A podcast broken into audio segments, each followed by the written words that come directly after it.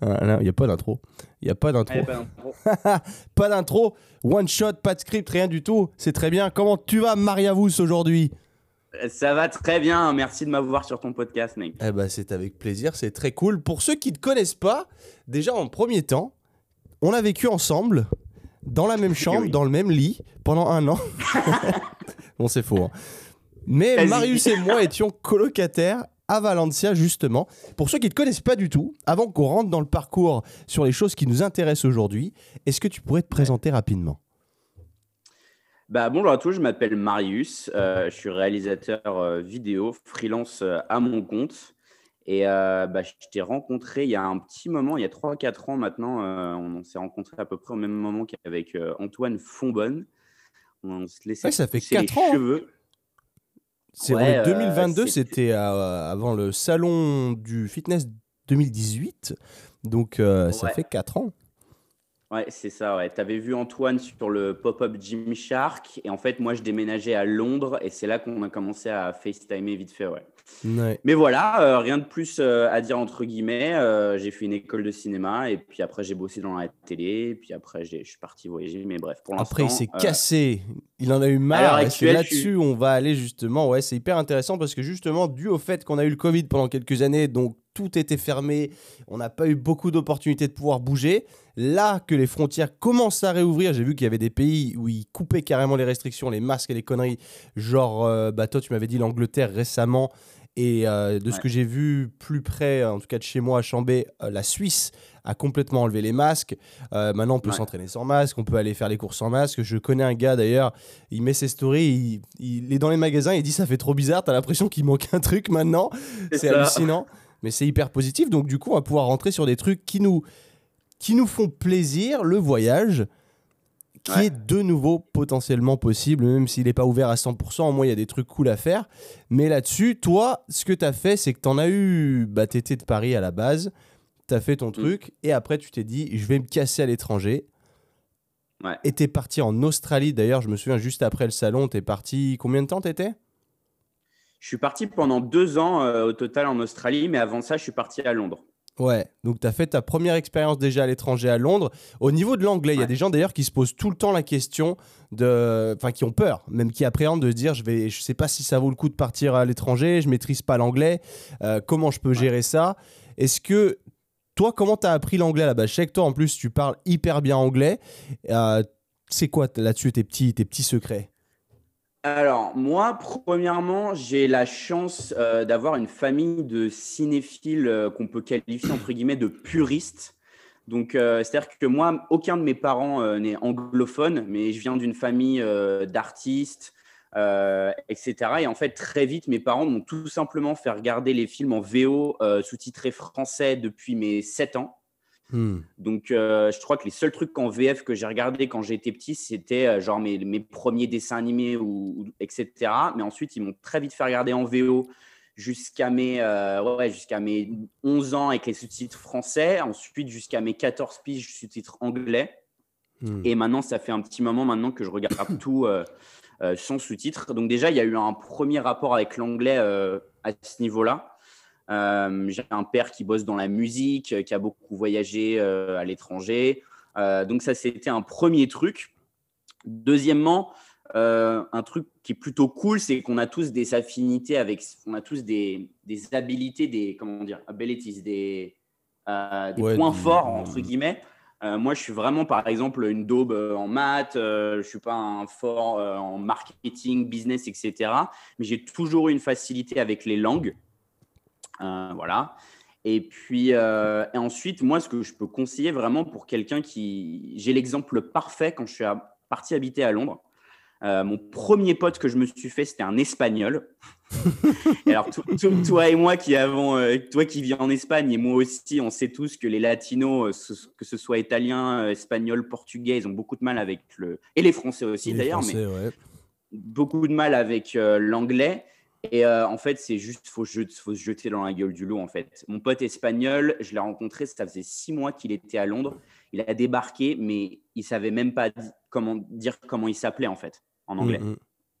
Et euh, en fait, il s'est foutu dedans, il s'est forcé à se foutre avec des colloques anglais. Euh, il a refusé de se mettre sur des groupes Facebook d'Espagnols à Londres ou des trucs comme ça. Et euh, je l'ai rencontré, enfin, c'était, on parlait à moitié en espagnol, à moitié en anglais parce qu'il avait vraiment du mal. Et euh, moi, après avoir vécu un an à Londres, je me suis barré en Australie. Lui est resté là-bas. En fait, il, en fait, il a, il a foncé dedans, quoi. Et aujourd'hui, il parle aussi bien l'anglais que moi, peut-être pas avec le même accent, mais plus aucune faute de grammaire, etc. Donc, il faut se foutre dedans, en fait. Trop bien. C'est trop bien parce que c'est inspirant dans le sens où tout le monde a peur et même. Enfin, lui, il avait un niveau zéro. Et la plupart des gens aujourd'hui, on a une petite base ou autre et ont quand même peur. Et au final, il s'avère que il n'y a pas de limite. Et c'est vrai que cet exemple-là, il, me fait penser à Mousse d'ailleurs à l'époque où je suis parti en Australie avec lui, où lui, pareil, il savait pas dire comment il s'appelait quoi. Et il a trouvé un taf au bout de deux semaines euh, où il était derrière, il faisait des, des smoothies protéinés, des machins et il avait pas besoin de l'anglais en fait. Enfin, il avait, il arrivait à se faire comprendre, mais forcément c'est hyper stressant. Et en plus de ça, tu as l'air de passer pour un con parce que quand tu sais pas parler la langue et qu'on te, on te parle, on te parle et que tu réponds comme un gamin de 3 ans, en fait, c'est hyper dur. Même au niveau de l'ego, tu te dis mais je suis une merde, j'arrive même pas à m'exprimer, c'est horrible. Mais euh, le fait de se jeter dans la gueule du loup, c'est qu'un passage. Déjà, ça met en dehors de la zone de confort et ça, c'est cool parce que ça t'aidera sur d'autres euh, d'autres domaines après derrière. Mais la langue, elle va arriver. Et, euh, là, comme tu l'as dit, euh, ce qui est bien d'ailleurs, c'est qu'en en commençant à 7 ans, euh, t'es une éponge en plus à cet âge-là. Donc c'est génial. Donc là, tous ceux, si vous avez des gosses ou quoi, vous savez quoi faire déjà pour vos, pour vos enfants, c'est de les mettre devant du VO tout de suite il faut leur rendre la vie. Au départ, au départ, ce sera peut-être un peu plus compliqué, mais dites-vous bien que c'est une éponge et que ce sera beaucoup plus facile pour eux d'apprendre que pour vous. Donc, si vous n'avez pas eu la chance d'avoir ça, faites-le au moins pour eux. Mais sachez en bah, tout cas que pour vous, c'est jamais trop tard. Le, le, gosse, quand tu le fous devant un dessin animé à 4-5 ans, euh, il s'en bat les steaks, que ce soit en arabe, en espagnol ou en anglais. Il veut juste regarder la télé, quoi. Mhm. Et euh, sauf si tu le fais quand il a déjà peut-être 10, 11 ans, mais si tu le fais assez jeune, en fait, lui, il va juste regarder ça, genre, oh cool, ok, dessin animé. Et euh, c'est marrant, tu parlais aussi juste avant du fait euh, que ça allait être un avantage pour la suite. Je ne sais pas si c'est de la littérature recherchée ou quoi, mais j'ai lu dans beaucoup, beaucoup d'articles et vu beaucoup de documentaires qui parlent de la longévité du, du, du, cerveau et de, il y a beaucoup de gens qui en fait euh, peuvent repousser la démence c'est hmm. la dementia. Euh, par exemple, euh, Alzheimer ou plein de trucs comme ça, euh, en pratiquant des langues et en faisant travailler son cerveau comme ça, en fait. Ok, c'est hyper intéressant et ça fait sens. Parce que c'est vrai que de, de, parler plusieurs langues, tu dois switcher ton cerveau à chaque fois et c'est vrai que c'est compliqué, mais tu as raison, je pense que c'est le cas en vrai, hein, de travailler, c'est comme travailler sa mémoire, le fait de faire le, le cerveau réellement fonctionne comme un muscle, tu l'entraînes, il bosse, il est plus efficace derrière et si tu arrêtes de l'entraîner, bah, il, fond et il perd tout ce dont il n'a pas besoin. C'est comme ton corps, si tu lui dis pas de. Enfin, tu lui fais pas faire des efforts physiques qui l'obligent à changer. Il est, il est, il est, j'allais dire, il est lazy, il est feignant, il aura pas, il n'a pas besoin de créer ces tissus supplémentaires et c'est exactement la même chose pour le cerveau. Tu le travailles pas, tu vas être un bâblé mm. en fait et c'est aussi, c'est con à dire, mais réellement si tu l'entraînes pas, c'est ce qui va se faire et c'est ce qui va se passer et il va, il va descendre vers en effet potentiellement la démence. Et je, pense que tu as complètement raison là-dessus. Ouais. Mais par exemple, ouais, euh, une de mes tantes, elle a plus de 100 ans. Et en fait, tu lui parles et tu as l'impression qu'elle en a 60. Elle a une lucidité, mais hallucinante, parce qu'en fait, encore à l'heure d'aujourd'hui, elle joue au Scrabble, elle joue aux échecs, euh, elle fait travailler son. Elle était prof de, français. Ouais. Et, euh, et en fait, elle a, elle a, plus de 100 piges et elle parle comme une, une, une femme de 60 ans. quoi. c'est euh, hallucinant. Plus de 100 ans, là, quel âge? Elle a 102 ans. C'est ah ça me c'est incroyable ce genre de truc. Je rêve de vivre jusqu'à cet âge-là. Putain, c'est un truc de fou. Mais en fait, euh, parce qu'elle a jamais arrêté de faire travailler son cerveau, de, de, de, tu vois, de jouer aux échecs, de faire des hmm. trucs comme ça, quoi. Ça fait toute la différence. C'est cool ça, putain. Non, c'est clair. Et du coup, une fois que donc là as, tu maîtrisais la langue, et là tu, donc, tu as fait ta première expérience à Londres, et quand tu es revenu, tu voulais plus, et c'est là où tu t'es dit, je vais en Australie. Qu'est-ce qui a fait que tu voulais aller en Australie à cette époque? Qu'est-ce que tu avais en tête? Euh, bah écoute, l'histoire euh, très très courte et très simple, c'est que j'avais un pote toulousain euh, qui habitait en Australie depuis déjà un an Et c'était juste, en fait, il y a eu un déclic. C'était un soir, je rentrais de, mon boulot et il pleuvait à torrent à Londres. Donc à l'époque, j'avais 22 ans. Et je fais un FaceTime avec mon pote. Donc en Australie, c'était le matin. Et je rentrais du boulot, j'étais fatigué parce que la vie à Londres, elle est, elle est très excitante, mais aussi très drainante. Mhm. parce que c'était vraiment à 2000 à l'heure. Et j'étais fatigué, il pleuvait. Je fais le FaceTime avec mon pote grand soleil euh, sur l'écran du téléphone, etc. Et euh, lui, il avait les cheveux longs, genre, il ressemble trop à Chris Hemsworth, euh, l'acteur de Thor à l'époque. Et, il me fait, mec, faut trop que tu viennes en Australie et tout. Puis à l'époque, c'est tellement loin l'Australie que ça peut faire peur à beaucoup de gens. c'est pour ça que c'était bien quand même de m'expatrier au début dans un pays qui n'était pas trop trop loin, histoire de pas non plus partir dans les extrêmes. Je FaceTime avec lui. Il me fait, mec, faut trop que tu viennes. Il fait, oh il, habitait à Surfer's Paradise sur la Gold Coast, que tu mhm. connais très bien. Et il, euh, il, double tap sur son, sur son écran. Il flippe l'écran. Il me dit, mec, il y a des dauphins. et, il, il essaie de zoomer avec son téléphone. Et je vois au loin des petits dauphins et je fais. Et là, en fait, j'étais à Londres, il était une heure du match, j'étais fatigué, il pleuvait dehors. Et je vois ça et je fais. En fait, j'ai une sorte de truc de manifestation, de, de projection. Mhm. Genre, genre euh, l'année prochaine, il faut que je sois là-bas. Et, euh, et puis, euh, auparavant, quand j'étais plus jeune, pendant les étés, je bossais dans un bar australien à Paris qui s'appelle le Café Oz. Donc j'ai eu ma première expérience à, parler avec des... Parce que c'était cool, c'était assez authentique, c'était pas un bar cheap, euh, tu vois. Ouais. Ils passaient le cricket à la télé, tous les barman c'était des Néo-Zélandais ou des Australiens. Et donc j'avais eu ma, première approche et en fait c'est que des mecs super cool. Et deux ans plus tard, quand j'ai fait ce FaceTime, ce pote, je me suis dit putain, il faut, faut trop que je me casse là-bas quoi.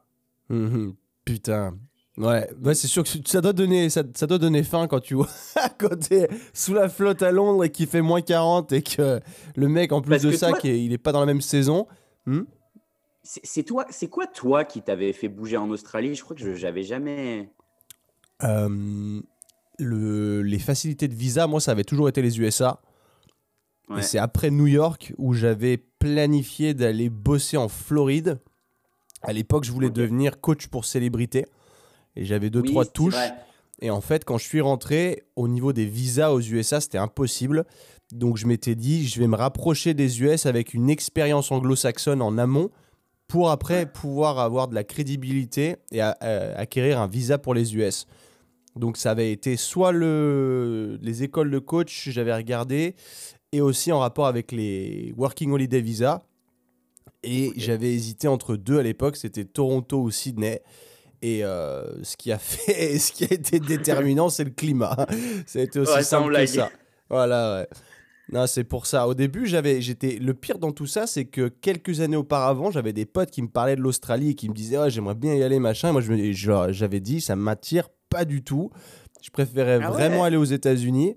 Et au final, quand je suis arrivé à Sydney, je me suis projeté euh, après deux, trois semaines où je vivais là-bas, je me suis dit, je pourrais vivre ici toute ma vie, en fait. Et ça, ça a fait toute la diff. Et en effet, ce qui était chiant, c'était la distance. C'est ce qui a fait aussi que je me suis senti. Euh, j'ai voulu me rapprocher à un moment. Je pense que autant que chez toi que chez moi, en tout cas, même si nos approches elles étaient différentes pour déménager à l'étranger, je pense qu'il y a aussi une recherche de entre guillemets de sortir de sa zone de confort et de d'indépendance entre guillemets. Euh, moi, je sais que je viens d'une famille euh, assez aisée et euh, on, a, on, a toujours un peu supposé dans mon entourage, plus aujourd'hui, puisque j'ai des amis de qualité aujourd'hui, mais on m'a toujours dit, ouais, de toute façon, Marius, euh, sa mère, elle est blindée de thunes, il n'aura jamais besoin de rien de faire de sa vie. et en fait, moi, j'avais cette espèce de. Hmm. Je refusais de devenir un Tanguy.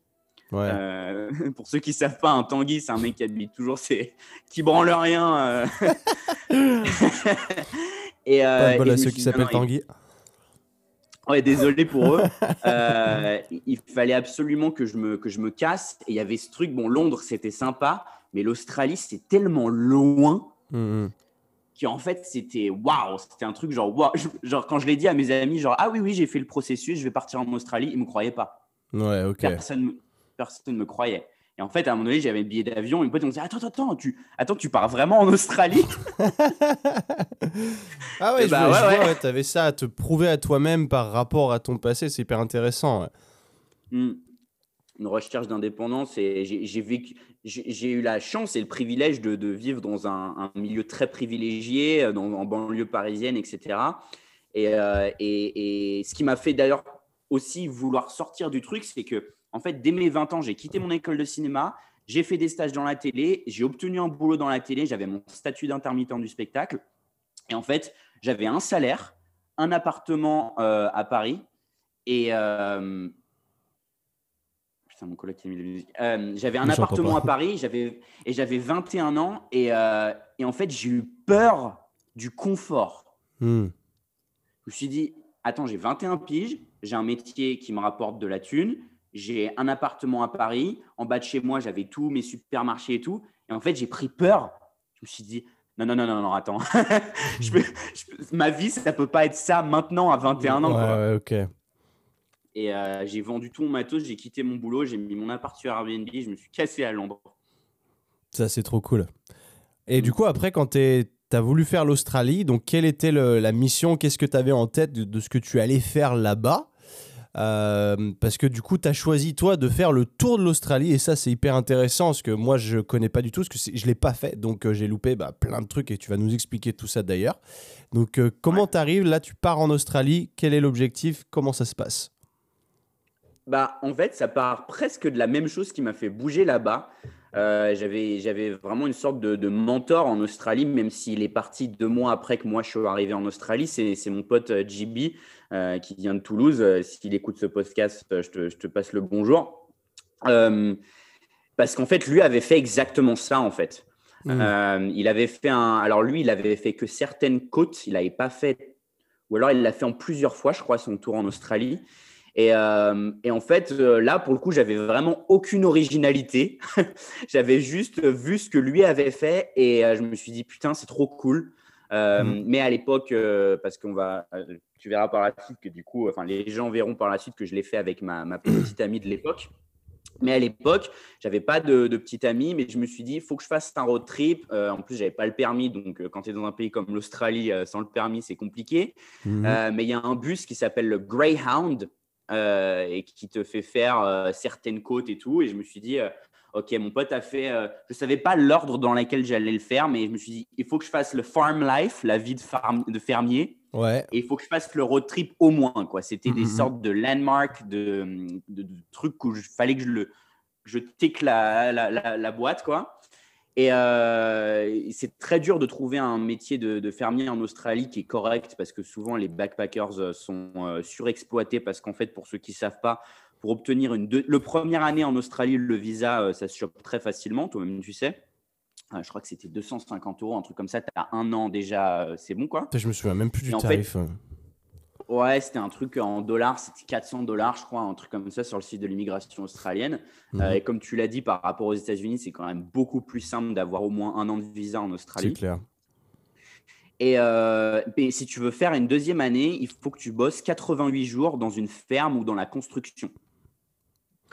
Et euh, le problème, c'est qu'il y a tellement de, propriétaires de fermes qui, qui, profitent de la désespérance des backpackers pour obtenir leur second visa que c'est très dur de trouver des fermes où tu vis dans de bonnes conditions, on ne te sous-paye pas, etc. Euh, et, moi, genre, cinq jours après mon arrivée en Australie, je vais faire mes courses à Woolies, Woolworth. et devant moi, il y a une nana qui était propriétaire de ferme qui m'a dit J'ai une ferme à 10 minutes, euh, on cherche des backpackers. Quoi. comment comment tu as, été amené à parler avec elle justement, qu'elle était devant toi?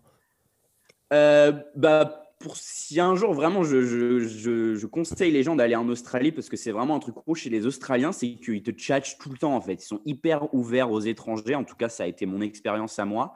Et on était à la caisse et en fait, elle, elle, elle, retourne, elle rendait une brique de lait qui était expired euh, au supermarché. Elle était devant nous à la caisse.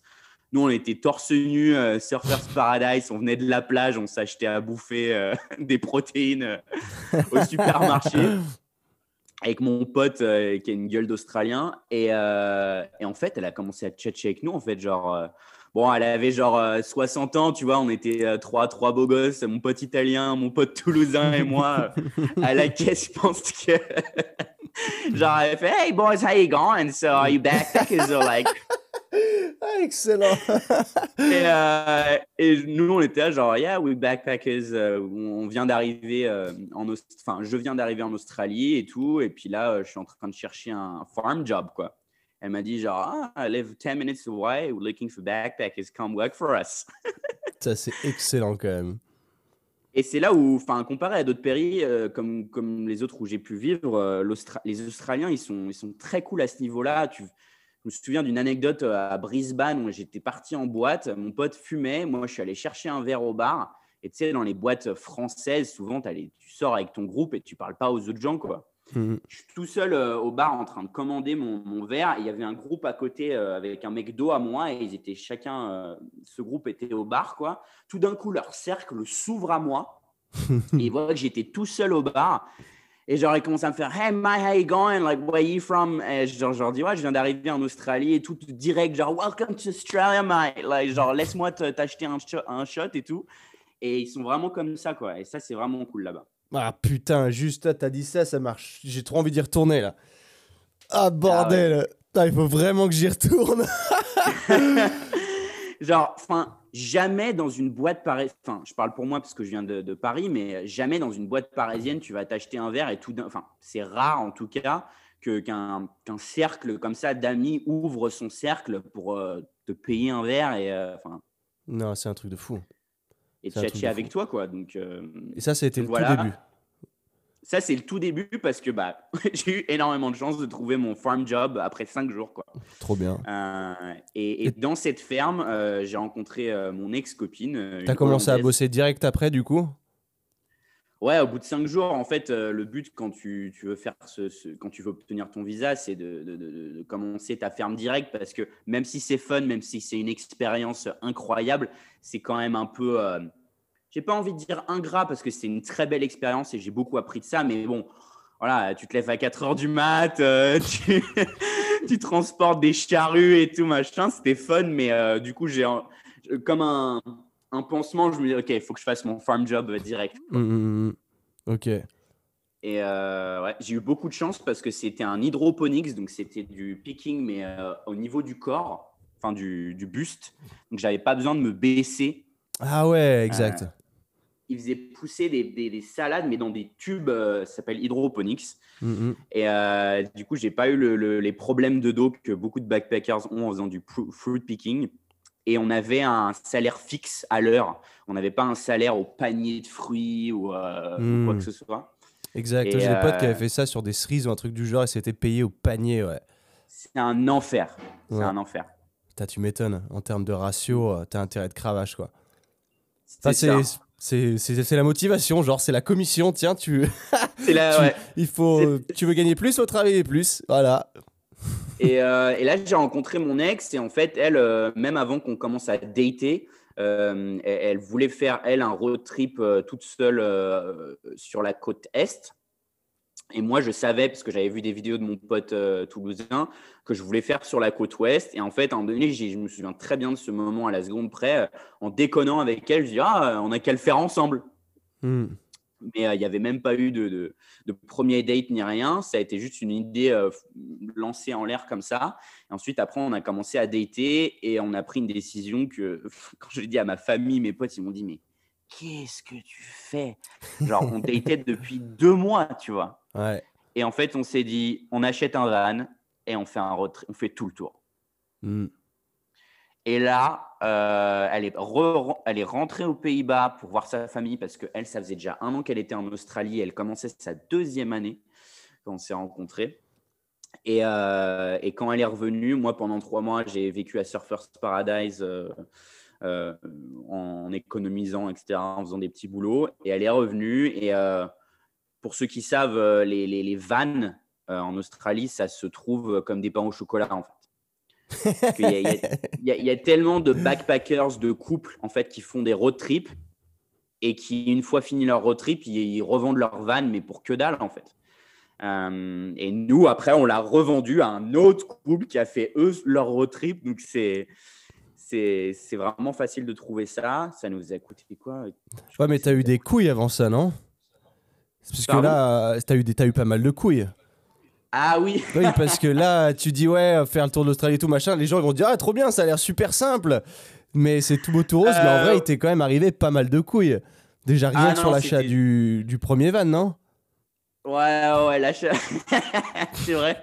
Euh, non, non, j'essaye pas d'enjoliver le truc. Effectivement, tu vois beaucoup sur Instagram, c'est euh, cette espèce d'Instagrammeur de, van life, ces couples sur TikTok et Instagram qui mhm. paraît. Euh, ils te montrent que les bons côtés et tout, mais c'est vraiment pas tous les jours facile. Et, au début, bah, le problème, c'est qu'il y a des scammers, hein, bien sûr. Pour n'importe quel marché, il y a toujours la partie scammer, enfin arnaqueur en français. Euh, et euh, Quentin et moi, on a la même euh, déformation professionnelle. On parle anglais des fois. Du franglais. si je l'ai franglais, ouais.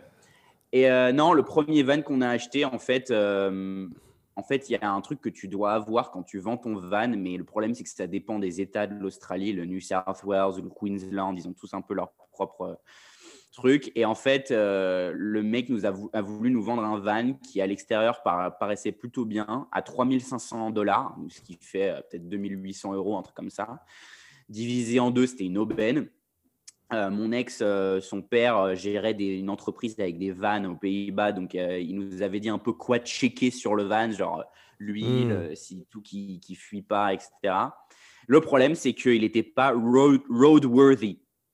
Hmm. Donc, euh, en fait, quand tu vends un van, euh, surtout dans l'état de New South Wales, euh, en tout cas, il faut que tu aies un certificat de. Je suis sûr que ça existe en France aussi. C'est le. C'est comme le contrôle technique, tu veux dire Ouais, voilà, comme quoi ton... c'est un certificat, comme quoi ton, ton, ton véhicule est autorisé. Ok. Voilà. Et le mec nous a dit, genre, c'était un Italien non, j'ai pas le roadworthy, mais euh, en Queensland, il n'y a pas besoin, je sais pas quoi. Et nous, on était un peu nouveaux avec les règles de tout ça en Australie, même si. Et en fait, il nous a vendu, euh, il nous a vendu un, une shitbox, un truc de merde. on, est allé chez un. On a la chance que ma, mon ex avait euh, sa meilleure amie qui connaissait un très bon garagiste. Et en Australie, les gars, si vous voulez faire un bon road trip, le meilleur contact à avoir, c'est un bon garagiste qui va pas vous surtaxer, vous surcharger, vous faire payer plus et qui va vraiment être, euh, comment dire, trustworthy. Euh, parce qu'il y a énormément de backpackers pareils qui se font arnaquer par des garagistes en mode. Incroyable. Tu payes une fortune et en fait, le mec, ça lui a coûté, je sais pas, 10 balles, tu vois. Mm, mm. Et il nous a dit ne prenez surtout pas ce van sur la route, vous allez vous arrêter au bout de 10 mètres. Quoi.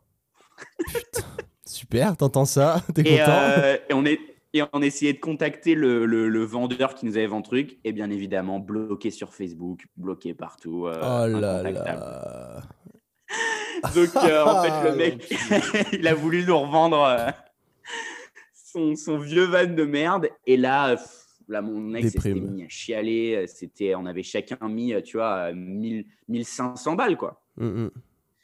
Et, euh, et, donc là, c'est elle, elle avait des grosses économies. Euh, elle avait bossé pendant 10 ans avant de partir en Australie. Donc elle avait 7 ans de plus que moi, mon ex. Hein. Euh, elle, elle, avait beaucoup d'économies. Moi, j'avais aussi des, des, économies de mon farm job et du boulot que j'avais fait à Surfers Paradise avant qu'elle revienne. Et donc, on a réussi à trouver un deuxième van qui nous a coûté, euh, je crois, 1000, 1000 balles plus cher, mais on l'a fait checker roadworthy avec le garagiste, il était tout bon. Et donc ça, c'était la, première emmerde. Ouais, mais, euh, mais par contre, ce qui est cool, c'est que le deuxième van, euh, il avait été déjà utilisé par un couple de backpackers. Donc en fait, il y avait déjà un, une, un bed frame dedans. Mm-hmm. Avec un matelas, etc. Donc, il était déjà créé pour road trip. tu peux déjà dormir dedans et tout aménager, ouais. Exactement, on a juste dû acheter plein de, containers pour mettre nos, nos, fringues, nos trucs, euh, genre un adaptateur euh, pour euh, la prise cigare, pour brancher nos iPhones, etc. qu'on pouvait utiliser que pendant qu'on roulait. Forcément. donc voilà, donc c'était.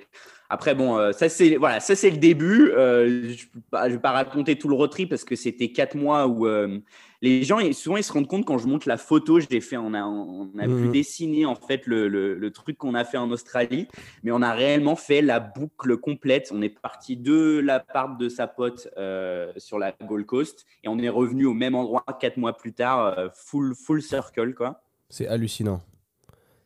Euh, ouais, on, a vécu la vraie van life et la vraie van life, c'est beaucoup de trucs sympas. C'est ça qui nous tenait parce que beaucoup de gens ils abandonnent en fait. Hmm. Euh, où beaucoup de gens ils font juste un mois ou deux sur une des côtes australiennes et ils arrêtent. Euh, et nous, en fait, euh, on a continué, même s'il y a des moments où on s'est dit non, mais on était au milieu de l'Australie de l'Ouest avec des mouches partout, on n'en pouvait plus. ouais, donc ça, justement, parle un petit peu de ce genre de, de, de, détails, où, parce que c'est vrai que moi, j'ai aucune perception de comment est l'Australie autre que la, la, vie civilisée, genre à Sydney, où j'ai passé le, la plupart de mon temps où j'ai voyagé un petit peu, genre Gold Coast, Adélaïde, Melbourne, ce genre de trucs. Mais c'est tout. Et là, quand tu m'avais sorti que sur l'ouest, tu as des nuages de mouches, ce genre de trucs où ça n'a rien à voir, je trouve que ça, ah ça, euh, vas-y, touche un petit mot.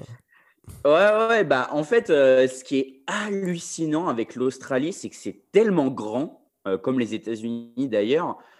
c'est 14 fois la France, à hein, mine de rien. Ouais, c'est gigantesque. Et en fait, c'est hallucinant parce que pendant les quatre mois, jamais, enfin, chaque mois, tu passes par un, déjà un fuseau horaire différent. Des fois, c'est improbable. Hmm. Genre, il est, 8 euh, heures, euh, il est 8 heures du soir et tu passes dans une autre partie de l'Australie où il est 9h45, genre. genre, des décalages horaires, mais improbables de genre 1 heure et 15 minutes ou des trucs comme ah ouais ça. Ah, c'est très étrange, ouais.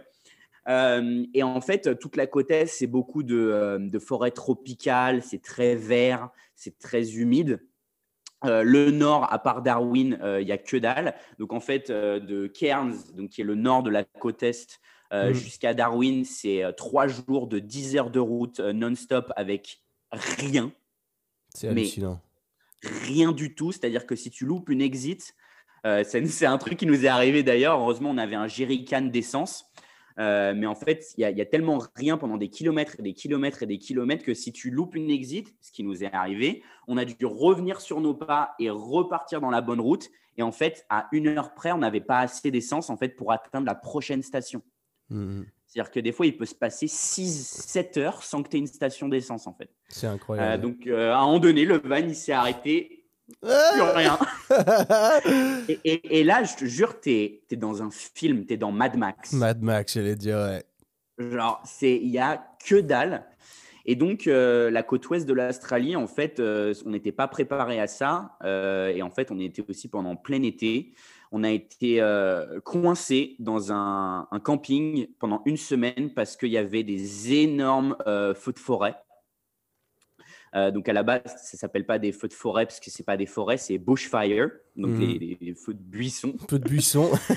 Il euh, y, a eu les, très très très très gros feux de forêt une fois que j'étais rentré dans Australie. Euh, si, si, vous avez suivi un peu les news, ça a été un peu dans partout. Il y a eu ouais, des, gros feux de forêt, des animaux qui mouraient partout. Ouais, c'était assez moche. J'ai vu le ciel était rouge, enfin, ça faisait flipper.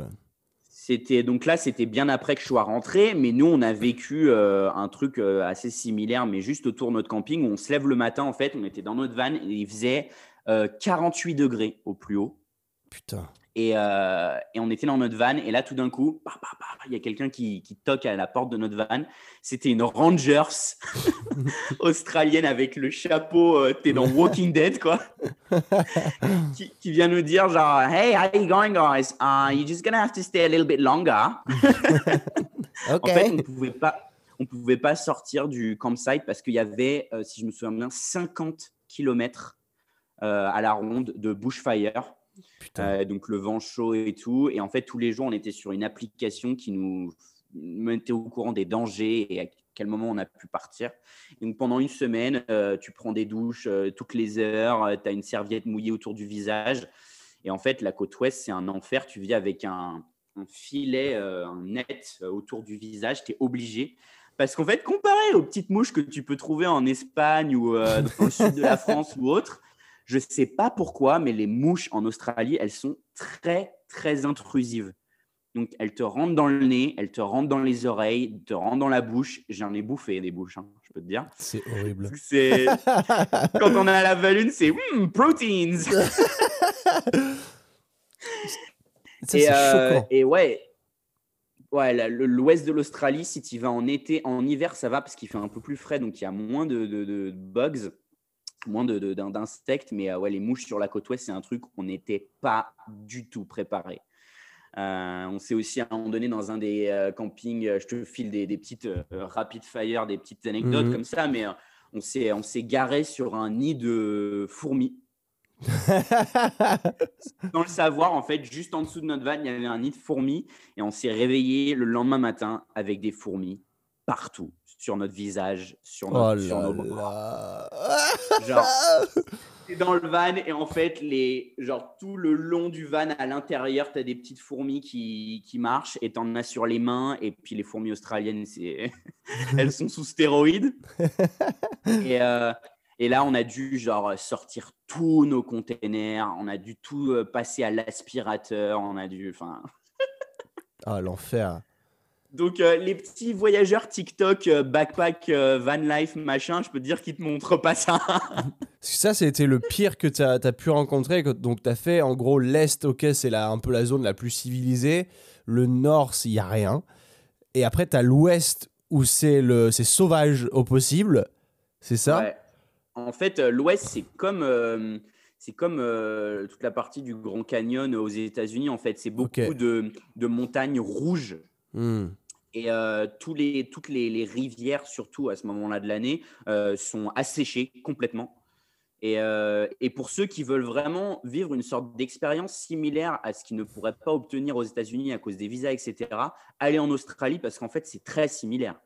C'est-à-dire que tu es, es, dans 127 heures, en fait, des fois. J'ai d'ailleurs des photos où on a fait des, des, visites de, parcs naturels australiens euh, qui sont très très bien conservés parce qu'ils sont très euh, à cheval sur la protection des animaux et de leur faune et leur flore. Donc c'est pas des zoos, c'est des, des, trucs très protégés.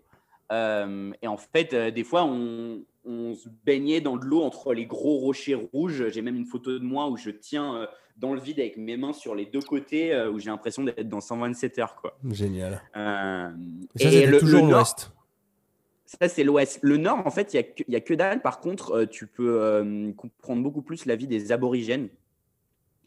Euh, donc, pour ceux qui ne savent pas, l'Australie, avant que ça soit colonisé, il y avait des tribus comme les, comme les Native Americans aux États-Unis. Mmh. Donc, c'est pas les Indiens, mais on dit les Indiens. Oui, voilà. Là-bas, il y a les aborigènes, et là, tu es confronté vraiment aux origines de l'Australie. Donc, il y a plein de musées qui te montrent vraiment la culture des aborigènes. Euh, et en fait, euh, le problème, c'est que bah, en Australie, dans le bush, il y a aussi beaucoup de racistes, hein, comme dans le comme dans le centre des comme en fait dès que tu vas dans des trous paumés hein, même en France tu tombes sur des, des gros mmh. connards et non pour le coup Darwin il n'y a que dalle mais tu peux vraiment apprendre beaucoup sur la culture des aborigènes australiens donc ça c'est très intéressant et, et, après dans le sud enfin mec, genre, euh, quand on est passé sur la, Great Ocean Road, quand tu, passes par euh, Adelaide que toi t'as fait, du coup, mm, mm. Euh, mais après Melbourne et tout, en fait, ça caille Ouais, il fait froid là-bas. En fait, mec, on est passé de la côte ouest, genre peut-être une semaine avant, il faisait genre 45 degrés. et genre, ouais, trois semaines après, on était plus dans le sud où là, il faisait genre 12 degrés, on mettait les pulls. on a même vu des manchots à Melbourne. Non, mais c'est hallucinant. Ce pays, c'est euh, hallucinant. Donc, euh, c'est pour ça que ceux qui ont vraiment les couilles, j'encourage vraiment à essayer de. Ah, même si tu prends l'avion et que tu as la flemme de tout faire en van, d'aller voir chaque partie, le nord, le sud, l'est et l'ouest, parce que c'est pas la même Australie à chaque fois. Incroyable. Ah, c'est un truc de fou. Bon, de ce que tu as l'air de dire, euh, le... Bah, en plus, quand tu regardes sur la map, à l'est, il y a un sacré paquet de villes. À l'ouest, il y a Perth, puis c'est tout. Ouais. Je sais ah pas comment ils vivent là-bas. Bon, enfin, en tout cas, la plus grosse ville, quoi. Mais euh, ouais. Ouais, voilà, ouais. Non, à l'ouest. Euh, mais en fait, c'est là où j'ai kiffé aussi, c'est que tu t'arrêtes et des fois, il y a des, des, ils appellent ça des roadhouse, euh, où tu as en fait, as que des truckers et tu as ce qu'on appelle des road trains, donc des trains de la route, où en mmh. fait, c'est pas euh, le camion que tu vois euh, sur, la, sur la 86 en banlieue parisienne, c'est genre, ils appellent ça des, des, trains de route, des road trains, parce qu'en fait, ils ont plusieurs remorques et en fait, euh, quand tu es avec ton ban, euh, tu ne peux pas le dépasser, tu dois attendre que lui te dépasse parce qu'il fait genre. Euh, j'ai aucune notion de, des espaces. Tu vois, par exemple, je disais que j'étais bon en anglais, mais je suis une merde en kilomètres carrés, etc. mais le truc est tellement long qu'en fait, lui, des fois, par gentillesse, il ralentit pour que tu puisses le dépasser. Ok. Donc, genre, des, des smirmorques, mais ils ont 3-4 remorques derrière. Ouais, Incroyable. Exactement. Et, et tu t'arrêtes à des roadhouse euh, où tu as vraiment l'impression, je te dis, d'être dans un, un film ricain. Euh, tu as les, truckers, euh, les, les, les roadies, et en fait, ils servent des frites, des burgers. et le mec, son trucker, il a son shift de, de 24 heures, il s'assoit avec sa casquette de. et, et, ça, c'est vraiment une partie de l'Australie que sur la Gold Coast, sur la côte Est, etc. Comme tu l'as dit, en fait, la Gold Coast, c'est très touristique. C'est là où il y a les plus grosses villes c'est là où il y a voilà, euh, Brisbane, euh, Gold Coast, euh, Sydney, Surfers Paradise, tout ça. Mais ça, on va dire que c'est la, c'est la surface de l'Australien. Mmh Donc, et, sur la, côte ouest, tu, tu, tu, découvres vraiment une partie de l'Australie que tu n'aurais pas soupçonné. Et il y a un truc que vraiment je veux dire, par contre, à beaucoup de gens qui ont des préjugés, qui auraient peur de peut-être partir en Australie aussi, c'est genre ah non, mais moi, euh, enfin, nombre de fois j'ai entendu ça, gros, peut-être toi aussi, genre, jamais j'irai en Australie, j'ai pas envie de me faire bouffer par des, animaux. Euh. j'ai une anecdote là-dessus d'ailleurs. un disclaimer pour les gens euh, si tu vas pas là où t'es pas censé te foutre, tu vas pas te faire bouffer. Mm. C'est-à-dire que si tu vois des rivières ou des trucs où il y a écrit genre sharks, machin, bah, n'y va pas en fait. Ouais. Genre, euh, nous, on a peut-être vu genre euh, une euh, Black Widow, genre sur quatre mois. On a vu genre deux serpents, tu sais. Mmh. mais parce qu'on était vraiment dans les endroits très spécifiques. Mais l'Australie, il y a beaucoup de gens qui pensent que, c'est comme les gens qui pensent que quand tu vas au Caire en Égypte, c'est le désert et genre Cléopâtre. L'Australie, il y a des villes très civilisées avec des buildings. Mais tu as complètement raison là-dessus. Je m'étais fait aussi des idées comme ça. Et quelques jours avant de partir, je faisais des cauchemars où je rêvais de crocodiles et d'araignées, quoi. Et à cause de ça, et je flippais de ouf, et il s'avère que des crocodiles, il y en a, mais genre dans le nord de ce que j'ai pu euh, comprendre. Et c'est pareil, t'es averti quand euh, il y a des plages où faut pas aller parce qu'il y a des crocodiles. Et en termes d'araignées, il y a des gens qui ont peur des grosses alors ça déjà à Sydney, j'en ai jamais vu. C'est les Huntsmans, et en plus qui sont même pas dangereuses. Elles sont juste impressionnantes, mais elles sont pas dangereuses. Et la Black Widow, comme tu dis, donc c'est eux, euh, c'est la Redback chez eux. Ouais, la Redback, euh, c'est ça. L'équivalent donc de la Veuve Noire. J'en ai vu une. Euh, au stade de rugby league de, des Sydney Roosters par malchance, parce que sinon je n'aurais jamais vu. Et c'est des trucs en fait, enfin tu es en ville, il n'y a rien. Certes, tu vas avoir des, des comment on appelle ça, les cockroaches, les cafards qui sont gros. Ils sont balèzes, c'est sûr. Et encore, en Espagne, ils sont gros aussi. Mais euh, c'est sûr que c'était un peu flippant quand je me rappelle que j'ai débarqué à Sydney, il faisait nuit et que je voyais des trucs courir par terre. Je fais c'est quoi cette histoire? T'as des machins de 10 cm de long qui courent. Mais mis à part ça, et en plus de ça, c'est absolument pas dangereux. Comme tu le dis, ça craint pas du tout. Et en plus, les, veuves noires, moi, ce qui est bien avec le, farm job que j'ai fait, c'est qu'on nous a appris beaucoup sur la faune et la flore australienne. Et en fait, euh, les redbacks, euh, elles, vont se foutre dans des granges ou dans des, euh, sous des chaises en bois hmm. laissées dehors. Ou c'est là qu'elles se foutent dans le bois sec. Euh, donc voilà, dans des, des, granges, des, espèces de planches de bois laissées par terre ou des trucs comme ça. Donc, va pas foutre tes mains là-dedans. mais, euh, mais ouais, non, c'est honnêtement, enfin, j'ai fait quatre mois de road trip, mais après, j'ai vécu la vie australienne normale dans une ville normale sur la, Gold Coast. Euh, le pire que tu peux voir, c'est des petits lézards. Tu as les mêmes dans le sud de la France. Hein. Et, et, oui, des cafards. ouais, voilà. Non, c'est vrai. Et bah, comme tu dis, les redbacks, tu les trouves dans les granges. En plus de ça, donc en ville, t'en trouveras pas. Et c'est vrai que là, moi, j'avais été j'avais eu peur, enfin pas peur, mais quand je suis tombé sur cette fameuse redback au stade de rugby, déjà elle n'était pas censée être là, parce qu'il y a beaucoup de passages, et tu sais, quand tu vas dans un stade ou dans un événement, ou même ne serait-ce que... Est-ce que c'est... Je sais pas s'il y a ça au cinéma, mais bref, tu, toi, tu scannes ton ticket et tu passes le tourniquet là. Eh ben, elle était là. Elle était au milieu, en fait. Elle avait construit une énorme toile. Et, je commence à avancer pour scanner mon ticket. Et j'ai un mec qui m'arrête. Heureusement. il me dit arrête, passe pas là. Et je regarde, je fais ah ouais Et c'est vrai que cette araignée-là, elle, euh, enfin, sa réputation la précède, mais quand tu la vois, même si elle n'est pas gigantesque en plus de ça, ça se voit qu'elle est dangereuse. Elle a une gueule, ça se voit, elle est noire mat avec un rouge vif. Tu sens que c'est pas Nati ces trucs-là, tu vois. Et euh, ça c'est la, oh, c'est l'araignée de Spider-Man, exactement. J'allais le dire. Elle fait vraiment peur quand tu la vois de face parce que elle est pas grosse, mais ses pattes sont épaisses. Son corps est. Enfin, elle est vraiment flippante, mais mm. t'en auras pas dans les villes. Là, c'est exceptionnel. et en plus, il y a la légende urbaine que, genre, alors, effectivement, une morsure de redback, ça peut être mortel. Mais je veux dire, c'est tellement contrôlé en Australie que la seconde où tu te fais piquer, en fait, tu, vas à l'hôpital et tu n'en meurs pas forcément. En fait, ils, vont ils te vident le venin et ils te foutent de la saline et ils te filent des médocs. Et genre, si, tu fais gaffe et que tu es à côté d'un hôpital ou quoi, c'est hyper contrôlé. Donc, euh, bon. Si tu es dans la, la civilisation, ouais, c'est sûr que si tu te fais piquer quand tu es là-haut dans ton bled où il n'y a personne pendant 6 heures, t'as pas de bol. Mais oui, parce que c'est neurotoxine, euh, euh, neurotoxique. Et euh, c'est sûr que tu peux en mourir. En effet, euh, bon, après, on va pas faire peur aux gens, mais c'est. L'Australie, c'est sûr que, comme tu disais, tu as les a priori d'avant. Et quand je vois les cauchemars que je faisais avant d'y aller, j'étais là, mais t'es débile, mec, faut arrêter tes conneries. Et quand tu arrives sur place, c'est que j'avais peur de tout et qu'au final, il y a absolument rien c'est juste un peu plus sauvage et j'aimais bien en plus ce côté-là parce que quand j'habitais à Sydney au début, j'habitais pas en centre-ville, j'habitais euh, dans les banlieues à Kingsford, pour ceux qui connaissent Kensington, machin. Et c'est plus sauvage déjà. Et tu rencontres des petites saloperies où je me souviens, il y avait des, ce qu'ils appellent les sandflies, euh, des mouches de, de, sable. Et ça, par contre, c'est de la saloperie. Elles, tu les vois même pas. Et, et je me faisais défoncer parce qu'elles euh, elles sont là au crépuscule. Et je m'entraînais au TRX dehors dans un parc à jeux d'enfants où tu as sur une balançoire en fait et vu que c'est du sable par terre le soir je sais pas pourquoi et je me suis fait démonter. Mais un truc de fou tu sens que ça te gratte de partout et c'est bizarre mais je veux dire il n'y a rien de dangereux. Mais c'est vrai que la faune et la flore sont différents ça c'est sûr.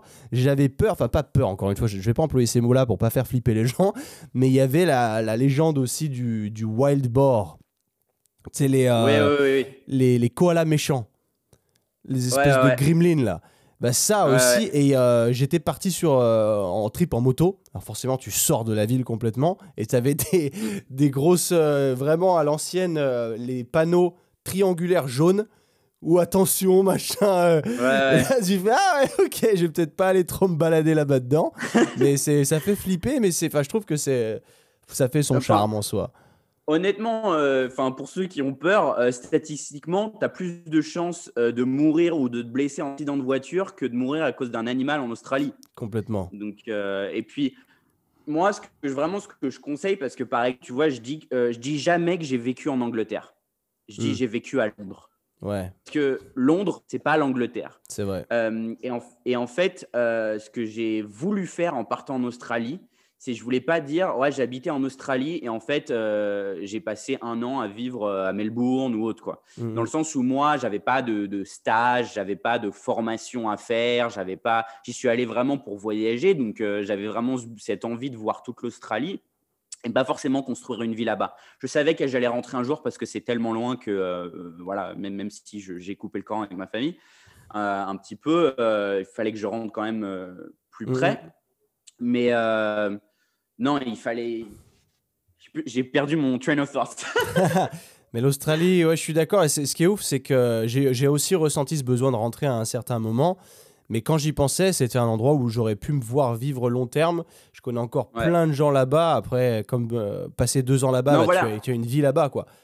Ce que, je dis, ce que je m'en suis rappelé, ce que je voulais dire, c'est que vraiment, c'est tellement riche l'Australie, que ce soit dans la faune et la flore, mais la culture, euh, tout ce que tu peux voir, euh, les, enfin, tu passes vraiment de, plein d'environnements différents. Ce serait dommage, c'était dommage pour moi d'aller là-bas et de pas explorer, parce que s'il y a mmh. vraiment un endroit, bon, euh, si tu vas à Londres, tu, peux faire un petit trip, tu peux aller en Écosse, au Pays de Galles, tu peux voir un petit peu, etc. Mais c'est peut-être un petit peu moins varié, même s'il y a de très beaux paysages. Euh, comme l'Espagne. Je me souviens avec des petites nanas euh, quand j'avais des matchs Tinder. On oui, tu étais parti un peu. Euh. Voilà, j'ai toujours eu, voulu explorer, mais au moins, je peux dire, j'ai vécu en Australie. Ça s'est fait, ouais. Mmh, mmh. Ça et, fait. et, et c'est pour ça que je suis rentré. tu vois, mon ex, elle, elle avait du mal à rentrer parce qu'elle s'était fait de très très bons amis et elle avait un, un truc genre inachevé. Et elle, à la fin, c'était difficile à vivre pour elle. Mais moi, quand je suis rentré, je me suis dit, genre, j'ai fait ce que je voulais faire. Mhm. J'ai fait trois choses. J'ai fait la vie de fermier, j'ai fait la vie de road trip pendant quatre mois et j'ai fait tout le tour du pays. Et j'ai fait le day-to-day life où je bossais à Timberland sur la Gold Coast, où j'avais mon salaire, ma coloc, euh, j'allais à la mhm. plage, j'allais au gym, etc. Donc j'ai vraiment vécu sous tous ces angles et c'est une de mes, de mes grandes fiertés, euh, l'Australie, à ce niveau-là. Très cool. Quand, euh, si quelqu'un avait l'idée là de se dire je vais faire un road trip en Australie aussi, est-ce que tu aurais en tête un budget minimum quand même à mettre de côté pour pas se retrouver dans la merde et partir? Il y a pas mal de gens qui font ce WHV justement et qui se, qui se retrouvent trop vite à court d'oseille et qui, mm. qui, du coup font marche arrière et rentrent chez eux et je trouve que c'est du gâchis. Combien toi est-ce que tu dirais, même si c'est une tranche, ça c'est pas de se dire au moins le strict minimum pour être sûr de pas être dans la merde? Bien sûr, ouais. Bah, Déjà, premièrement, enfin, ça, euh, toi-même, tu le conseillerais à n'importe qui, je pense, avec tous les pays dans lesquels tu as vécu aussi. C'était déjà, avant même de partir, moi, je conseille d'avoir au moins entre 3 et 4 000 euros sur ton compte avant de partir. Mm, mm. Euh, juste pour avoir de l'argent à, à, foutre sur ton compte en banque euh, quand tu arrives. Peut-être dans les premières semaines, tu vas être dans des, auberges de jeunesse ou dans des Airbnb ou autres. acheter un, un, nouveau forfait téléphonique, tout ça. Donc, ce qui est cool, c'est que le dollar, alors si je dis pas de bêtises, maintenant, ça a peut-être changé, mais le dollar est plus fort. Ah non, il est méga faible. Il est à 1,5 à peu près. Donc, euh, genre 4500 dollars, ça fait 3000 euros, quoi. Voilà, encore, une, encore une fois, encore une chose dans laquelle je suis pas bon du tout. je, pensais que, je pensais que comme tu avais plus de dollars en donnant des euros, ça fait qu'il est plus fort. Pour te dire à quel point. Ah, ouais, non, ouais, non, ça fait qu'il est moins fort parce que tu en as plus. Mais ouais, ouais, ok. enfin, tu vois, ça, je connais rien non plus. Je parle bien l'anglais, mais euh, non. Et donc, du coup, euh, ouais, par au moins avec. Euh, peut-être 2500, 3000 euros déjà avant même de partir dans le pays parce que ça te fait facile direct 4000 dollars ou un truc comme ça, hein, more mhm. or less. Et ensuite, pour le road trip, euh, ça dépend de plusieurs facteurs, dans le sens où euh, moi, j'ai eu la chance, entre guillemets, de rencontrer quelqu'un. Donc, en fait, on partageait tout en deux. Euh, mais Après, je dirais que c'est mieux de partir à deux que tout seul. Si tu arrives une couille tout seul, qu'il n'y a personne pour t'aider, je pense que c'est ah, moyen. Il y, a des gens qui le font. C'est pas forcément obligé d'être avec un partenaire ou une partenaire. Hein. Ça peut être un pote à toi. Ça peut oui, être, oui, voilà, exactement. Par contre, euh, le côté émotionnel, c'est challenging. Hein. C'est comme la télé-réalité, tu es enfermé H24 avec une même personne. Donc, en fait, tous les sentiments, ça, faut s'y préparer. Tous les sentiments sont exacerbés la tristesse, la colère, la joie, tout est à x2. Mm-hmm. Euh, parce que du matin au soir, tu es avec une seule et même personne, tu n'as pas d'échappatoire, tu n'as pas de, de, de, voir tes potes un coup, elle, elle voit ses potes ou machin. Donc, même si c'était avec un pote, faut vraiment y aller en mode, euh, OK, avec quelqu'un que tu sais que tu peux vraiment t'entendre sur le long terme, ou au pire, même limite quelqu'un que tu connais pas du tout, mais euh, mhm. voilà. Bref, euh, le van, les vannes en général d'occasion en Australie, en tout cas à l'époque où, j'y étais, se vendent peut-être à maximum 6000 dollars. Parce que c'est que de l'occasion et parce que, comme je te dis, ça se vend comme des pains au chocolat là-bas. donc, si tu es tout seul, moi je dirais pour. et encore une fois, ça dépend de la longueur de ton road trip. Tu vois euh, je dirais, si tu veux faire un road trip au moins sur une des côtes, euh, donc un mois de road trip, déjà, ouais, va aller. Enfin, pour avoir eu l'expérience de vouloir mettre moins de thunes dans un van de merde la, première fois, euh, il y a quand même un truc où tu veux quand même bien investir, c'est c'est le van. donc, si tu es tout seul ou avec quelqu'un, moi je dirais d'aller de, dans, les, dans les, au moins dans les 6000 dollars, ce qui fait à peu près 4500 euros. euros, un truc comme ça. Et euh, pour les gens qui veulent le faire, c'est vraiment faire euh, leur boulot de fermier euh, avant. Hmm. et ou de bosser dans la construction avant, parce que ce qui est bien en Australie, comparé, comparé à nos pays d'Europe, où c'est souvent les, les immigrants qui sont payés de la merde, qui font la construction des, immeubles, et des, travaux, et, etc. toi, tu as, dû le voir aussi là-bas, c'est des Australiens qui font mmh ça. Et c'est très, très, bien payé. Très bien payé. C'est hallucinant. J'ai un pote, il, faisait, euh, il avait un panneau euh, et il faisait la circulation dehors. Bon, il était en plein cagnard et il était payé, je crois, genre 50 dollars de l'heure. Ouais, c'est ouf. la construction est très, très bien payée en euh, Australie. Ouais. La construction, est. Ouais. Donc, faire un boulot avant de partir le road trip, quand même, c'est bien. Après, il y a des gens qui économisent l'argent avant de partir en Australie et qui, dès qu'ils arrivent, ils font le road trip. Mm-hmm. C'est aussi une option, mais euh, ouais, au moins 6 000 euh, dollars, donc 4 500 euros pour le van. Et après, tu as tous les miscellaneous, les, trucs en plus, un chauffe-eau, etc. Moi, je dirais, enfin, encore une fois, ça coûtera forcément moins cher si tu es avec quelqu'un, tout sera divisé par deux. Mais ouais, euh, alors pour un mois de road trip, je mettrais 6 000 dollars et peut-être 2 000 dollars pour, enfin, tu vois, tu as au moins 1000 dollars au cas où si tu as une merde, si tu dois loger, loger dans un. Parce que tu dois, tu dois payer euh, les campings en fait. Ouais, exact. Ah oui, ça, euh, ça c'est un bon point. Ouais. Super application que je recommande à n'importe qui et je crois qu'elle est valable aussi au Canada euh, et dans certaines parties des États-Unis. Ça s'appelle Wiki, comme le début de Wikipédia. Camps, C-A-M-P-S. Hmm. Cette application a sauvé notre vie. en fait, c'est une application où tu as ta carte et en fait, tu vois tous les campings, les gratuits, les payants, là où tu as des chiottes, là où tu as des douches chaudes, là où tu as des douches froides, là où tu peux recharger euh, tes, batteries, etc. Et à chaque camping, à chaque localisation, tu as des gens qui ont laissé des commentaires. Excellent. Genre, surtout ne va pas là, les propriétaires, c'est des bâtards. Ou alors, euh, allez-y, là, c'est vraiment bien. Euh, donc ça, Wikicamp, c'est, on n'aurait pas pu faire ça, honnêtement, ou on aurait peut-être fait juste un mois en mode Alan Wanegel, mais Wikicamp, c'est the application. Euh, mais ouais, genre, ouais, je dirais si tu veux être safe, euh, genre 5-6 000 euros, donc peut-être ça fait en dollars 7 000, 8 000 dollars.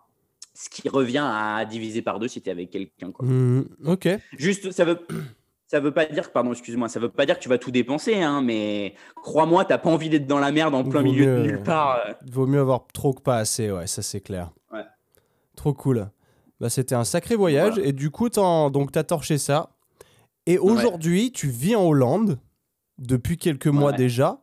Et c'était quoi le plan? Parce que là, tu as l'air de bien t'y plaire en plus de ça et de vouloir euh, bah, développer ta vie là-bas, long terme. Mhm. Qu'est-ce qui a fait que tu as choisi la Hollande? C'est moi, c'est même une question que je me pose moi personnellement, parce que moi qui suis très attaché au climat, et du coup, je vois que toi pas du tout, enfin, je le savais déjà, mais du coup, qu'est-ce qui, qu'est-ce qui a fait que ce pays-là? Bah déjà, moi, j'ai eu un premier rapport à la Hollande avec mon ex-copine qui était, qui était hollandaise. Et, euh, et c'est marrant parce que euh, le hollandais est vu par le monde entier comme une langue immonde. Euh, enfin, tout le monde va dire le, le hollandais, c'est dégueulasse. Et en fait, moi, c'est marrant parce que j'ai, moi, j'aime tellement la, la, la linguistique, la, la, la linguistique, ouais, ouais. Euh, ouais, que, en fait, moi, pour moi, euh, et c'est peut-être une perception étrange, aucun, aucune langue n'est moche. Hmm. C'est juste qu'elle est différente de ce que moi je connais. Bien sûr. Et euh, il y a une phrase de Montaigne qui dit, je la ressors tout le temps, même si j'ai rien lu de Montaigne, hein, je ne vais pas faire genre, mais il y a une phrase qui dit, on appelle barbarie ce qui n'est pas de notre usage. Bien vu. Donc n'importe quoi qui va être en dehors de notre zone de confort ou qu'on ne connaît pas, euh, bah, on va le juger ou on va avoir notre perception de la chose, etc. Et, euh, mais moi, en fait, comme j'étais en couple avec une Hollandaise pendant deux ans euh, et que je l'entendais faire des FaceTime avec sa famille, ses amis en hollandais, moi, j'ai pas vu le hollandais comme une langue moche. Mmh, mmh. Euh, parce que déjà, premièrement, elle venait du sud de la Hollande, d'une ville qui s'appelle Eindhoven, euh, où c'est beaucoup plus soft. C'est pas beaucoup de de trucs. Euh, c'est un hollandais très, très soft. et puis, comme j'étais amoureux, en fait, j'ai vu du charme dans cette mmh, langue. Bien sûr. Donc voilà. Ensuite, on s'est séparés. C'était très compliqué. c'est là où Quentin et moi, on est vraiment devenus encore plus potes parce qu'on a tous les deux vécu une rupture à peu près au même moment, etc. Exact, exact. donc donc j'avais du mal euh, avec le hollandais, tout ce qui était lié à la Hollande. Et puis une fois que j'ai move on et que j'ai, bah, j'avais vécu avec toi en Espagne pendant un an, honnêtement, on est tous différents. Moi, je suis un mec du froid. Mhm. Et euh, moi, j'ai besoin, de, après un restaurant, de pouvoir faire une balade digestive dehors, avoir de l'air frais. Euh, j'ai besoin le matin, quand je me réveille, d'ouvrir la fenêtre et de respirer. Et en Australie, même sur la Gold Coast, tu as dû le voir, toutes les fenêtres, elles ont un filet. Mmh.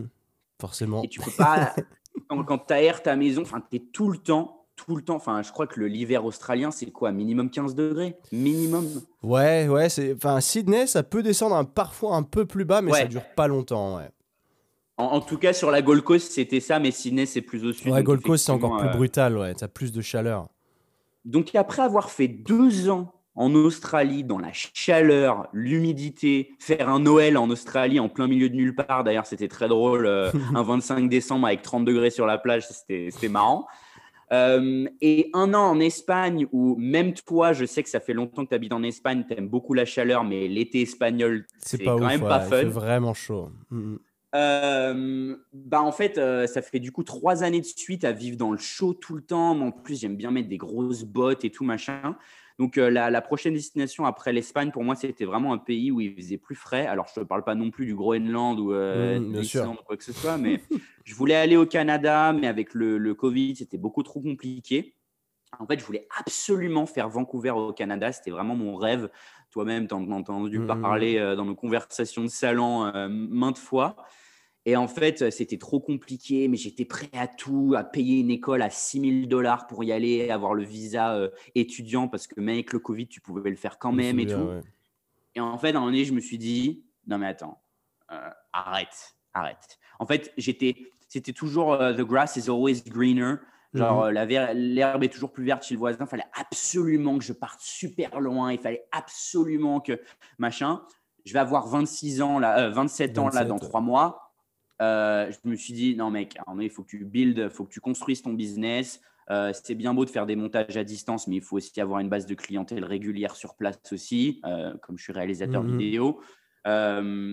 et en fait, bah, vu que j'avais, je m'étais remis de ma rupture et j'avais deux, trois potes hollandais, donc une qu'on connaissait en commun à Valencia. Ah, IFA Non, non, Jill. IFA et Jill. Ah, mais oui, c'est vrai qu'elles sont. IFA avait été un peu hollandaise, non Ouais.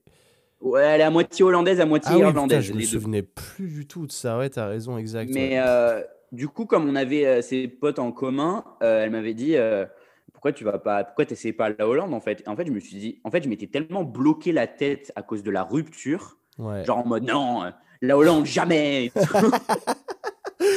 plus jamais et tout machin. Et en fait, je me suis dit mais non, c'est con parce qu'en fait, quand j'étais avec mon ex, j'avais réellement envie de découvrir les Pays-Bas. Mmh euh, premièrement, euh, et ça va venir sur aussi le truc de pourquoi j'ai vraiment décidé de m'installer ici sur le long terme. Et ça, c'est un truc que j'ai appris et que pour les gens qui voyagent beaucoup, euh, ça, tu ne seras jamais complètement satisfait de là où tu vis. Mmh bon, il y a les gens qui sont en France et qui ont qui n'ont pas forcément envie de vivre à l'étranger et c'est tout à fait louable. Hein. Moi, je ne suis, pas, je suis pas wired comme ça, mais pour ceux qui, qui voyagent, c'est que à Londres, la vie était trop chère. En Australie, c'était trop loin. L'Espagne, les gens étaient trop à deux à l'heure pour moi. Ça, c'est un truc que même toi. ah, moi, je, euh, bah, je suis pas vraiment intégré, intégré, parce que je bosse, j'ai une entreprise française, et euh, donc moi, je suis là pour le climat, quoi, très clairement. Euh. C'est vrai, ouais, c'est vrai. c'est vrai. mais en fait, il y a toujours un truc qui n'allait pas.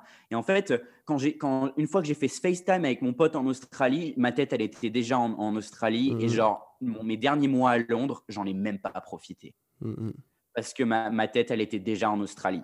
Une fois que j'ai fini l'Australie, j'avais qu'une envie, c'était de rentrer et de m'installer aux Pays-Bas avec mon ex. Euh, quand j'étais en Espagne, je me souviens, les, derniers mois, c'était Canada, Canada, Canada. Mais en fait, euh, c'est pas du tout ça, en fait. Mm, mm. Parce que tu es, tout le temps à la poursuite de la prochaine meilleure chose, the next best thing. En fait, tu n'es jamais content. C'est ça. Et, hein. euh, et à un moment donné, je voulais me trouver un pays où, en fait, genre, ça allait cocher la plupart de mes cases. Et puis, il y a peut-être deux, trois cases où ça allait pas être parfait. Mais au moins, pu, je peux dire que j'ai vécu donc, avec la Hollande dans cinq pays différents mmh euh, et la France. Et que au moins, je me suis dit, bon, OK, j'ai le recul de me dire, j'ai vécu ça, ça, ça. Au moins, la Hollande, ça, c'est pas toutes les boxes, c'est pas toutes les cases. Mais euh, déjà, tout le monde parle anglais. Donc, euh, toi et moi qui sommes euh, très anglophones, euh, c'est même non pas que. bon, j'ai pas envie de dire de, de, trucs méchants, mais enfin, même la, la caissière du Auchan, elle parle parfaitement l'anglais. Euh, les, les, les, personnes pas âgées. la même culture, en effet, ouais, parce que ouais, tous les pays latins, ils galèrent. On va pas se mentir, en Espagne, personne parle anglais, quoi.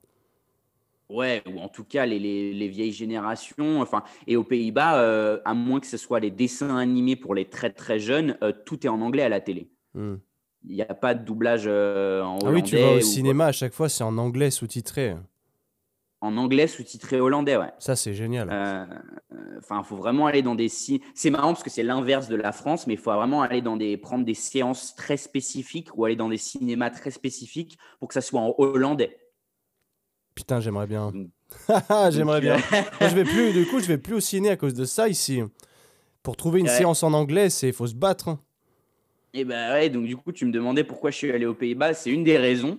Mhm. Euh, deuxièmement, parce que moi, je suis quelqu'un de très, très, très. Je suis un psychopathe. Je suis quelqu'un de très organisé, très ponctuel. Euh, j'ai besoin que les choses se fassent de manière efficace et j'avais beaucoup de mal avec l'administration euh, espagnole, les rendez-vous, les machins.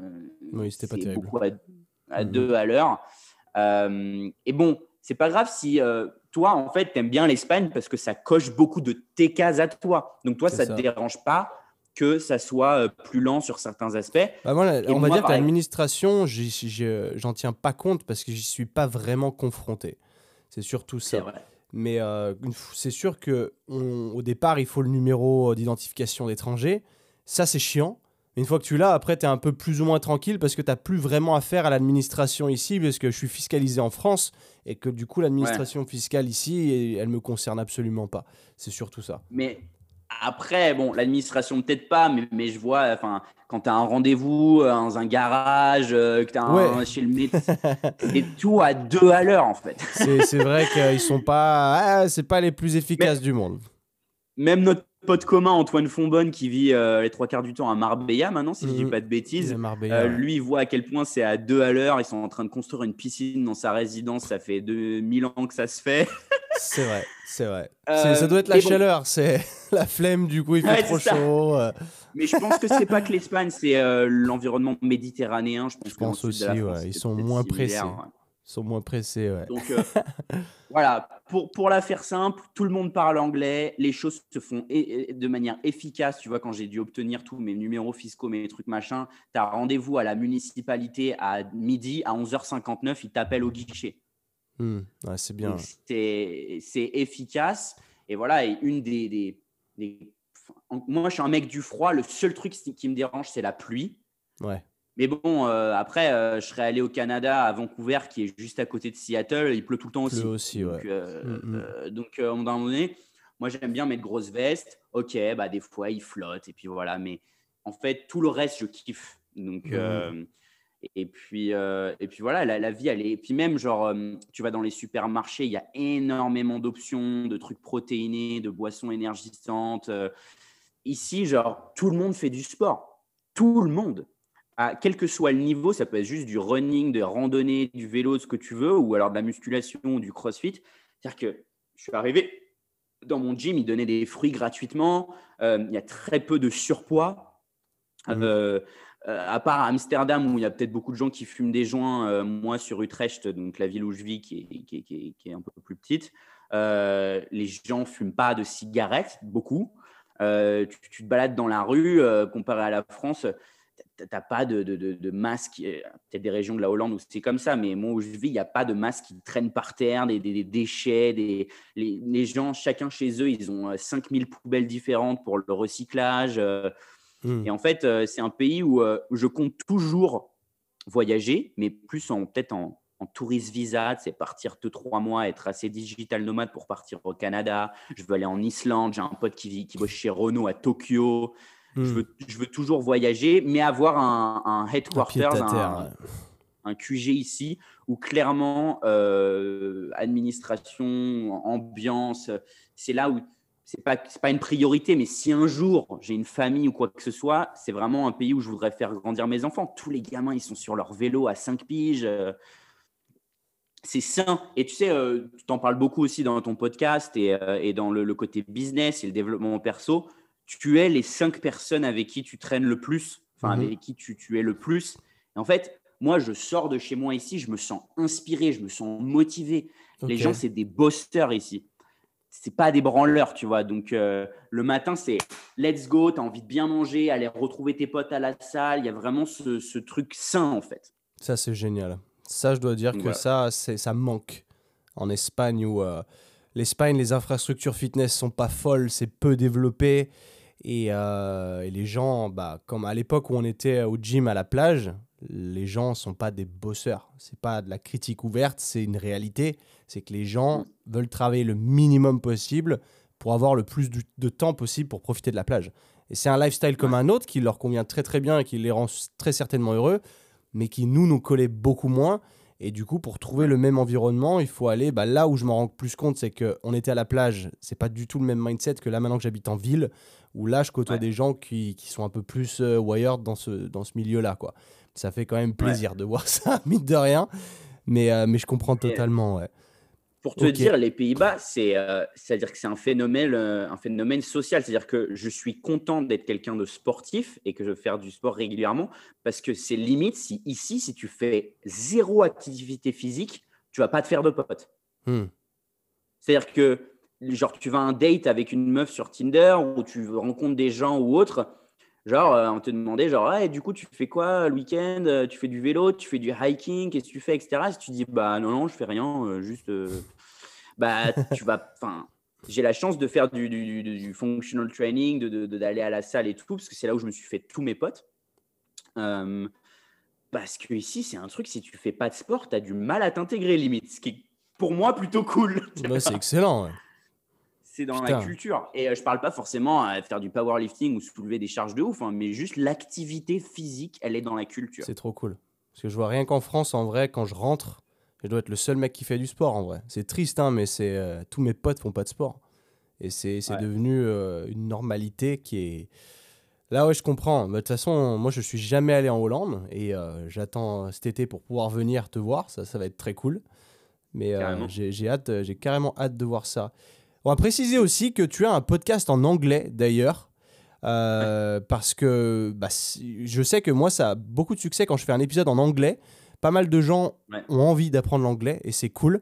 Et euh, dans tes épisodes, tu décortiques bien en plus de ça et tu parles pas trop vite et c'est compréhensible pour tout le monde. Et je pense que du coup, comment du coup est-ce qu'ils peuvent retrouver, ils peuvent retrouver pardon, ton podcast? Euh, bah, c'est très simple, ça s'appelle. Euh, alors, je vais quand même préciser aux gens, euh, c'est que je suis beaucoup moins assidu que toi. Hein. toi, tu as vraiment, créé, d'ailleurs, c'est quelque chose qui m'a beaucoup impressionné chez toi parce que au début, quand tu as commencé à tourner tes épisodes, avant que j'arrive en Espagne, même je crois tout seul avant que j'arrive, mm, mm. tu as tout de suite un truc genre une fois par semaine et tu es vraiment devenu peut-être parce que tu, ne vis pas entièrement de ça, mais tu es vraiment un vrai podcasteur, quoi. Je vois, enfin, c'est, j'ai beaucoup d'admiration pour ce que tu fais à ce niveau-là. C'est gentil. en vrai, ça me rapporte zéro, hein, mais, euh, mais ouais. ouais. Je sais que tu avais essayé à en donner, mais ils voulaient te, te baiser avec euh, le truc des États-Unis là. Euh. Oui, Anchor, ouais, ouais. Tu, les gens pouvaient faire des dons, mais au final, je pouvais pas les toucher, donc c'était un peu la douille. Mais ouais, en gros, ça me rapporte non, rien. Donc, du coup, mon podcast, il s'appelle True, T-R-U-E. Euh, plus loin, Growth, euh, donc G-R-O-W-T-H. Et euh, il n'y a que, je crois, 10 épisodes, 9 épisodes de sortie. pas mal. Parce que, comme, comme moi, je ne me suis pas lancé dans ce truc aussi assidûment que toi. moi, c'est plus un truc dans, dans le genre, si j'ai rien à raconter, j'ai pas envie de. Enfin, entre guillemets, je me sens pas légitime sur certains aspects de sortir mon micro et de. Bon, peut-être que je devrais essayer. Dès que tu as envie de parler, tu parles, quoi. Ouais, voilà. Et genre, si, c'est pareil que YouTube, tu vois, j'ai totalement euh, pas lâché l'affaire, mais euh, je vois, il y a tellement de gens qui, créent du contenu juste pour créer du contenu et qui te sortent de la bouse. Mm, Toi mm. et moi, on est pareil. Moi, je suis abonné à plus personne sur YouTube. Mm, euh, donc, ce qui est cool, c'est que par exemple, sur ma chaîne, bon, je sors une vidéo tous les tous les quatre mois, tous les six mois, tu vois. Mais quand les gens, ils la voient, ils la regardent, ils like, ils commentent, ils disent Ah, c'est cool et tout, machin que de sortir mon téléphone, puis ça m'a empêché de vivre des moments de ma vie. Euh, tu vois, quand j'ai commencé YouTube, je voulais mettre à fond dedans. Dès que je rencontrais un quelqu'un avec un peu d'abonnés, il fallait que je sorte ma caméra absolument en mode euh, oh putain, faut que je vlog, faut que je mette ça dans le titre, euh, featuring, machin et tout. Mmh, mmh, mmh. En fait, ça me pourrissait la vie. donc maintenant, j'ai réussi à avoir cette distance, mais c'est True Growth sur sur, alors, je suis pas sur Apple Podcast parce que j'ai fait un épisode sur la sexualité. Du coup, ouais, mais est-ce qu'il n'y a pas que cet épisode qui est pas sur Apple Podcast? Non, c'est tout. En fait, je, suis sur je, suis sur Spotify, je suis sur, faut que je regarde sur Anchor, sur Anchor aussi, comme toi, oui, euh, et plein d'autres plateformes. Mais euh, je trouvais que c'était donc c'est que du développement perso, hein, moi mes, mes podcasts parce que c'est vraiment quelque chose qui, que, que j'aime beaucoup et euh, j'aime beaucoup en parler. Euh, donc, développement perso en anglais, euh, ça c'est cool. On m'a dit que j'étais, j'avais une bonne élocution. Donc, même, c'est le plus gros compliment, c'est des gens qui parlent pas très bien l'anglais et qui me disent bah, Tu vois, j'ai quand même réussi à comprendre et tout parce que tu as une bonne élocution. Donc, ça, bah, c'est, le, le, but, c'est parfait. Je dirais que les gens qui écoutent mes podcasts en anglais, c'est ce qu'ils recherchent. Donc, c'est nickel. Ouais. Donc, voilà. Mais non, euh, honnêtement, je ne vis pas des réseaux sociaux, donc je pourrais même pas me dire euh, oh, allez me suivre là, allez me suivre là, etc. Mhm. Euh, voilà. Donc, sinon, c'est True Marius, T-R-U-E Marius sur Instagram. Mais, Non, mais c'est cool. Et donc, juste pour, par rapport au voyage, de, pour boucler peut-être un peu la boucle de ce qu'on parle depuis le début, c'est que sur les réseaux sociaux, moi, je me suis forcé, entre, enfin, forcé, c'est même pas un effort maintenant, c'est que je ne poste et je ne fais plus rien en français. Non pas parce que je suis antipatriotique, parce que j'aime pas la France ou quoi que ce soit, mais euh, toi-même, ça, t'arrive parce que toi, tu fais la majorité de ton contenu en français, et puis, etc. Mhm. Je sais pas si ça t'arrive quand ça fait longtemps que tu n'as pas parlé l'anglais. Quand tu le reparles, il te faut une demi-heure. Oui, oui, je suis d'accord. Je suis d'accord. Pour, mhm. pour, te relancer dans. Parce que je sais que toi, tu as un accent qui peut être quasi flawless euh, une fois que tu es retourné dans le bain. Mais comme euh, tu parles la majorité de ton temps, alors peut-être que ça a changé maintenant avec ta, ta nana, vu que vous parlez en, anglais, mais euh, euh, moi, en fait, ça m'a permis de garder mon bon anglais. Tu mmh, mmh. T'as raison. Et, ce qui est cool, c'est que maintenant, bah, j'ai. Bon, je ne veux pas percer sur Instagram, je m'en fous, mais il y a beaucoup de gens qui me suivent qui ne savent même pas que je suis français, même si ce n'est pas un but en soi. J'ai encore beaucoup de questions de gens qui pourquoi tu, pourquoi tu fais tout en anglais? Et c'est même pas forcément parce que j'ai envie, c'est juste ça ça entertain, ça entretient mon anglais en fait. Ce qui fait que maintenant, ça fait depuis que j'habite à Londres que j'ai plus de, moments où genre je reparle en anglais, ah merde, je perds mes mots, euh, oh, je sais plus quel accent faire, anglais, british, qu'est-ce que je fais, etc. Mmh. Euh, et du coup, en fait, maintenant, je peux parler l'anglais comme un, natif, euh, sans prétention. Et donc, je fais tout en anglais. Et puis maintenant, ça va, j'ai des abonnés un peu plus qualitatifs qui sont un peu plus matures et intelligents. Euh, et qui, qui, qui, sont contents quand je, quand je fais du contenu en anglais et qui font même des efforts. Même des Français, ils réagissent à mes stories en anglais parce que je vois qu'ils veulent. Euh, Trop cool. Donc c'est plutôt cool à ce niveau-là, ouais. Eh bah, très bien. Putain, bah cool. Bah, on a tchatché pendant 1h20, quelque chose comme ça. pas fait gaffe, ouais, on peut, on peut boucler la boucle, ouais. Non, c'est très bien. Bah, très cool. En tout cas, les gens savent où te retrouver. C'est très bien. Merci d'avoir partagé cette expérience-là. C'est génial. C'est un truc que j'ai pas eu l'opportunité de faire. Et s'il y a des gens qui sont chauds d'aller en Australie, c'est le moment. D'autant plus que, les, comme je disais plus tôt, les, les borders sont, se réouvrent petit à petit. Donc, euh, excellent. Merci bien, Marius. Et puis, Merci à toi, mec. À plus, mec. Ciao. Prends soin de toi.